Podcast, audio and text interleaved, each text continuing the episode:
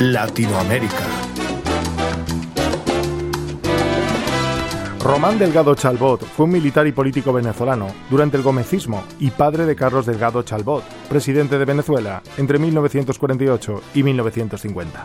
Delgado ingresó a la Academia Naval Venezolana en Puerto Cabello y en 1901 habría obtenido el rango de capitán. Fue comandante en jefe de la Armada venezolana durante la Revolución Libertadora, dirigida por Manuel Antonio Martos, contra el gobierno de Cipriano Castro.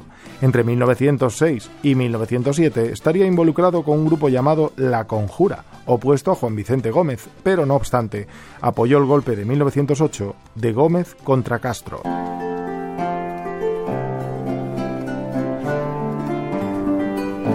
En 1909, Delgado funda la Compañía Anónima de Navegación Fluvial y Costanera, que controlaba todo el transporte marítimo y fluvial de Venezuela, con el presidente Gómez como tenedor de algunas acciones.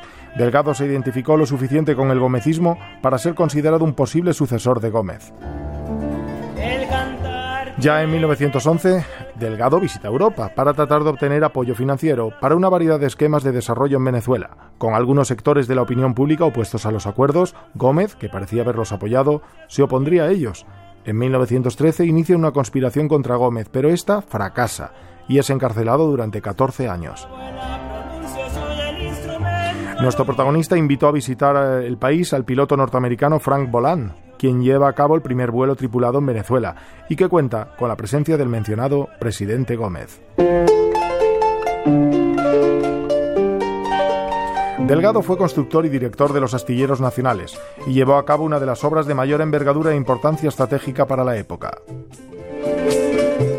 Ya en 1929, a bordo del buque de guerra Falke, viaja hasta Venezuela desde el puerto polaco de Gitnia, junto con unos 200 mercenarios y un nutrido grupo de exiliados antigomecistas, incluyendo su hijo Carlos Delgado Chalbot. En la isla de la Blanquilla cambia el nombre del Falque a General José Antonio Anzuategui, considerado como un acto de piratería.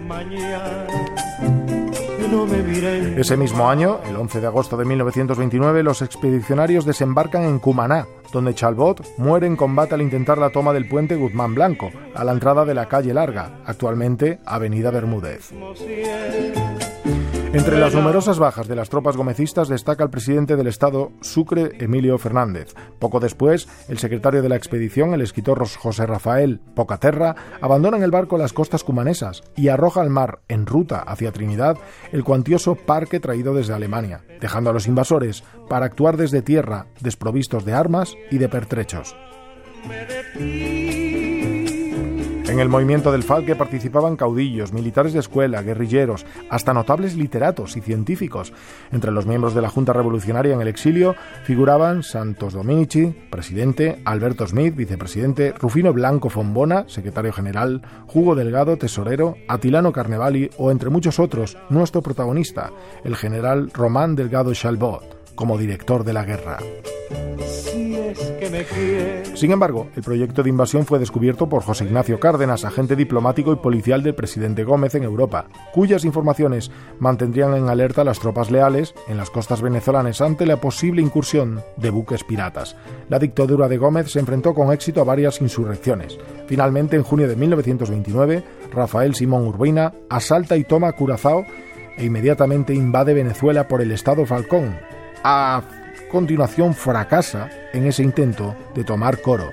Tiempo después, Delgado pierde la vida y sus restos son trasladados a Caracas e inhumados en el Cementerio General del Sur el 10 de diciembre de 1953. Miguel Camaño, Radio 5, Todo Noticias. Quererte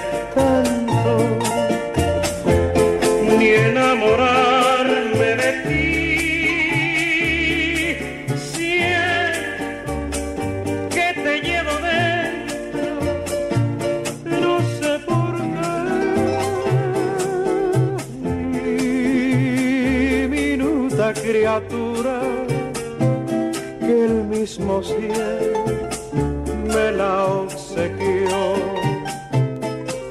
Dime si es que me quieres